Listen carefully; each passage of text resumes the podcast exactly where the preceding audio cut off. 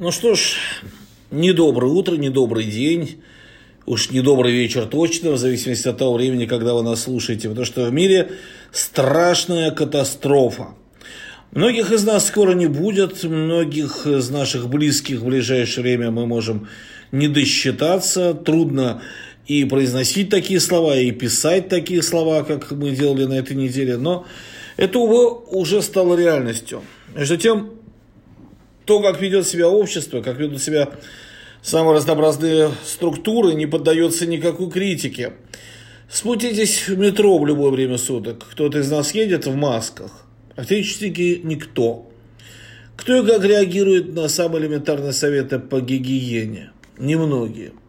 А те, кто оказывается вроде бы законопослушным, в итоге и нарываются, наживая себе проблемы. Девушка из Нижнего Новгорода пролетела на родину и страшно удивилась, что никто в аэропорту ее не то чтобы не проверил, вообще не задал даже элементарных вопросов про ее возвращение из Италии. Увидела телефон, услышала какое-то объявление, в итоге сознательно сообщила об этом факте. К ней примчалась скорая помощь, померила температуру и достала новый медицинский девайс – браслет на ногу. Теперь девушка под контролем, хоть и здорова пока. Наш сотрудник Григорий Королев из отдела проверки прилетел из Германии, тоже теперь сознательный, с браслетом на ноге, на карантине минимум 14 дней. Но это все лирика. Сколь бы сознателен ни был наш гражданин, стопроцентных шансов уберечься от эпидемии у нас нет абсолютно никаких. Вы поедете не на метро, а на такси, окей. Ну, кто там ехал, кто кашлял до вас? Вы возьмете каршеринговую машину, ну а кто там вытирал руки, а руль, почесывая непроизвольно свой не слишком здоровый нос? Тот же. Но различные структуры над нами в этой ситуации оказываются совсем неуклюжими, совсем неповоротливыми. Вот смотрите, во всех странах отменили футбол. Либо прервали чемпионат на совсем, как в таких случаях говорят, на неопределенный срок, либо на 2-3 недели с возможностью потом эту паузу не раз продлить. Россия не отменила пока ни футбол, ни хоккей. И сейчас у меня в голове не укладывается почему. РПЛ хочет провести очередной тур. Провело в минувший уикенд. А после вторника, когда пройдут консультации с УЕФА, принять по ситуации решение, играть дальше или нет. Вы каких консультаций ждете, уважаемые? Вы без указаний не можете, не умеете. Весь мир футбола уже встал на паузу все чемпионаты в топ-странах остановились. Или вы живете по поговорке «что русскому хорошо, то немцу смерть»? Да нет, умирают от вируса абсолютно без границ, мы видим. Или вы хотите позаражать побольше аудитории, чтобы ко вторнику окончательно убедиться, что надо было, да, закрывать. Это не импотенция, нет.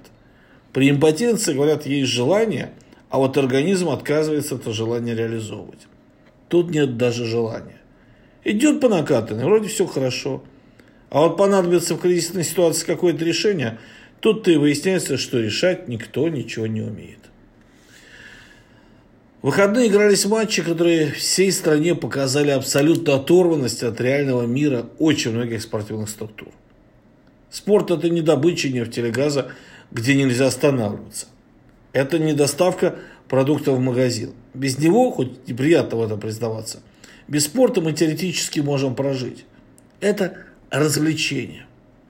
И начнется он тоже не сразу, а спустя только какое-то время, когда другие отрасли будут активно работать. Поэтому не очень понятно, чего медлят все эти люди в течение недели, активно работавшие зачем-то над календарем оставшихся туров.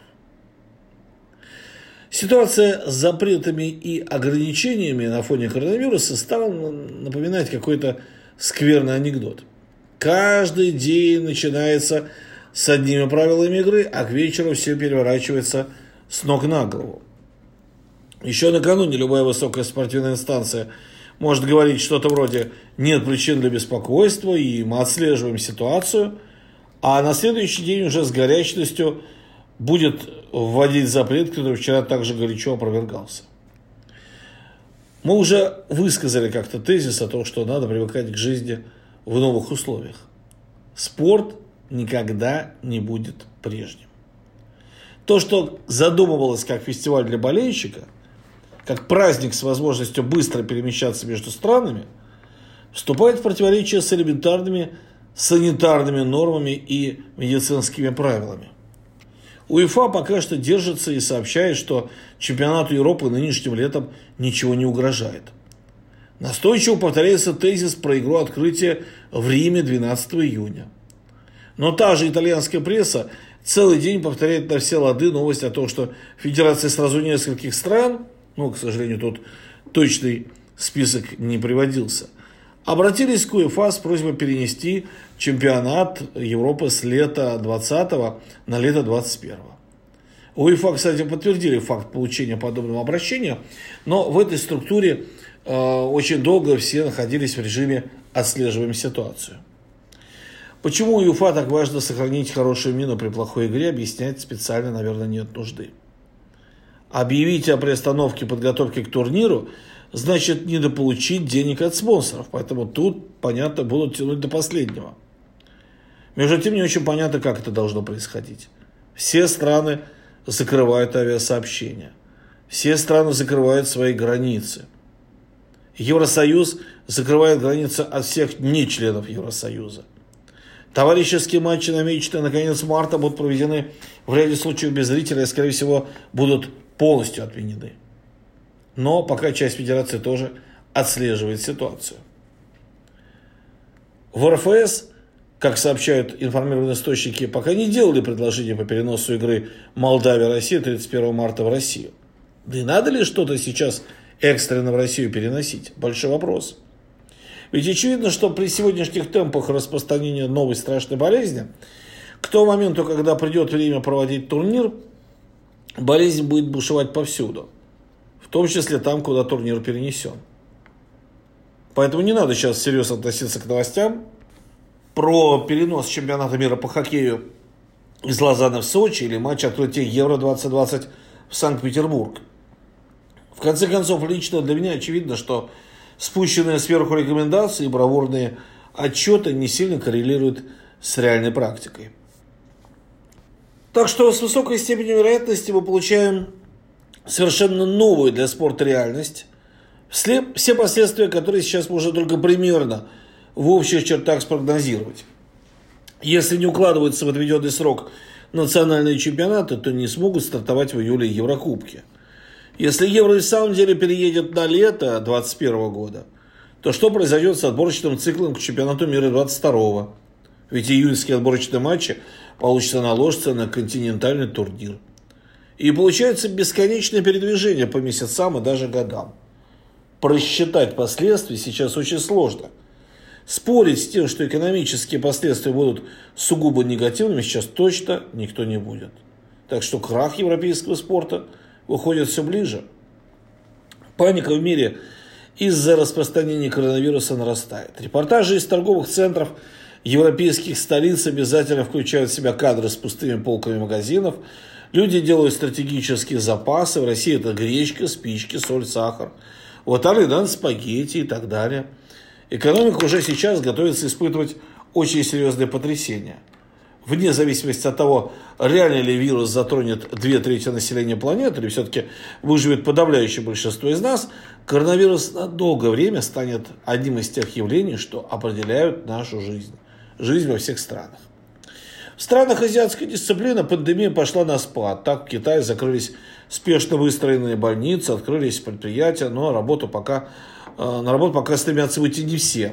Некоторые психологически хотят переждать еще какое-то время. Спешно сделанные запасы еды в квартире не закончились.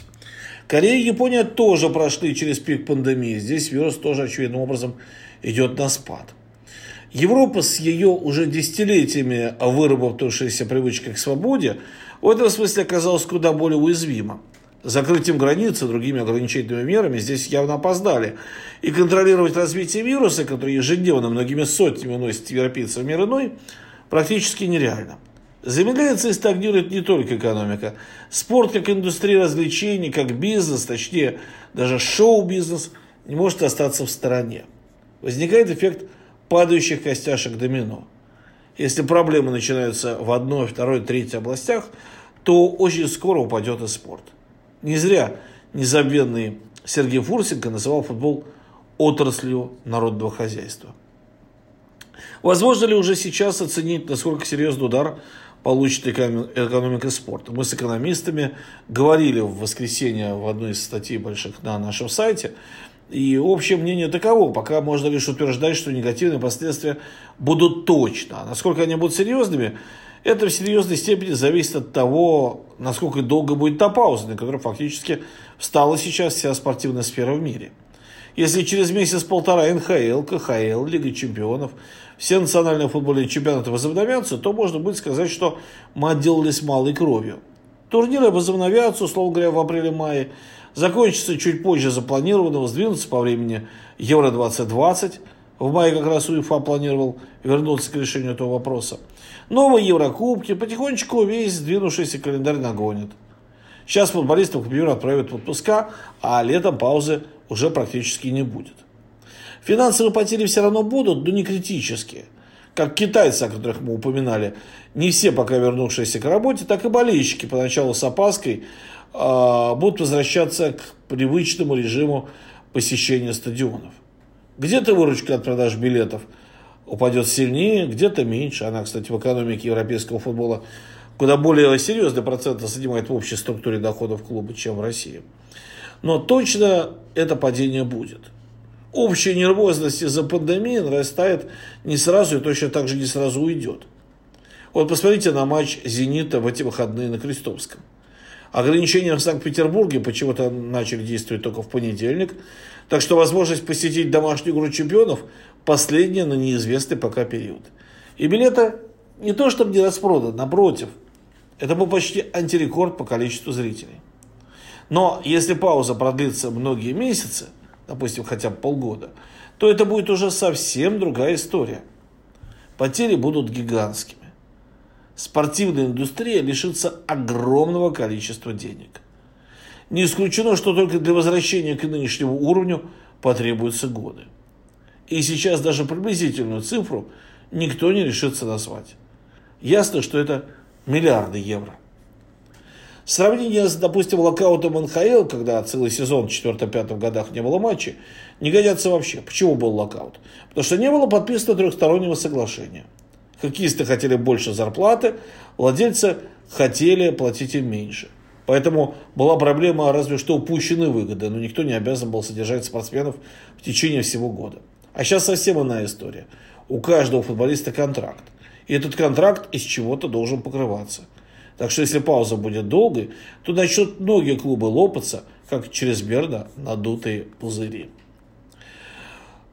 Многие считают, что у нашего футбола есть существенное отличие от европейского. Мол, футбол России совсем не в рыночных условиях.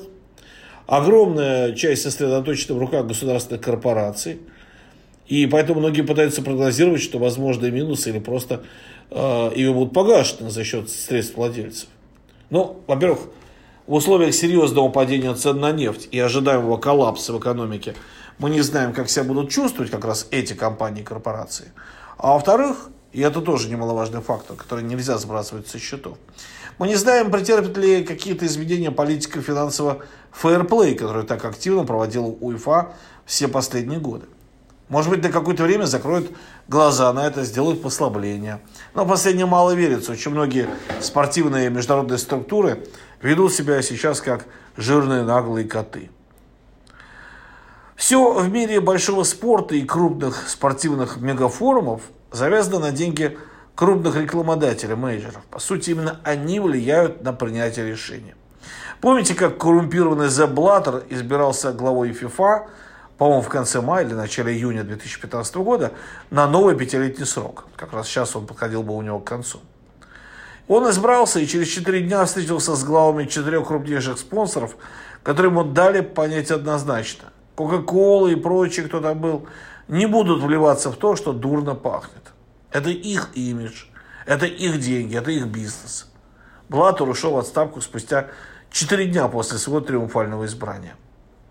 Так что здесь вопрос не в желаниях, а в том, что выгодно бизнесу.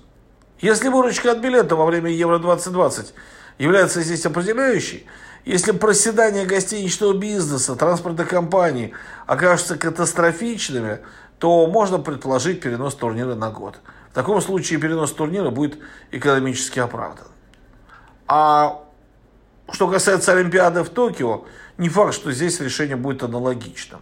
Будут считать. В конце концов, хватало в истории Олимпиад, которые были убыточными. Пекин, Сочи, все Олимпийские игры до 80-го года включительно. Организаторам явно предстоит оценить, где будут потери больше. При отмене вообще, при переносе на год, на два, или же при проведении без зрителей. Отмена Олимпиады вообще, наверное, никем не рассматривается. Проведение без зрителей – это минус примерно 0,8-0,9 миллиардов евро при самом скромном щадящем подсчете. Перенос тоже может оказаться с отрицательными величинами.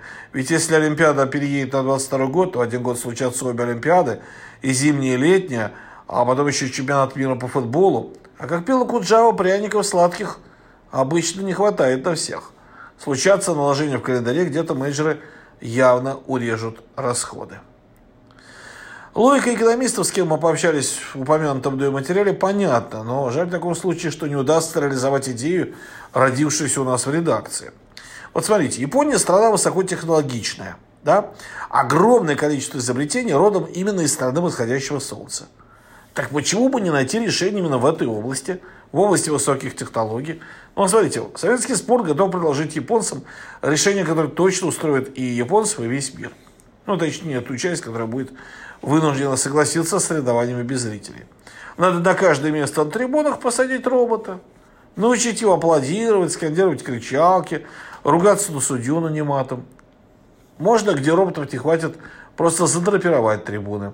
Но на драпировке все равно роботов нарисовать. Хуже точно не будет. И картинка телевизионная не, под, не подкачает, не пострадает. С уважением, Николай Еременко, главный редактор газеты «Советский спорт». До новых встреч.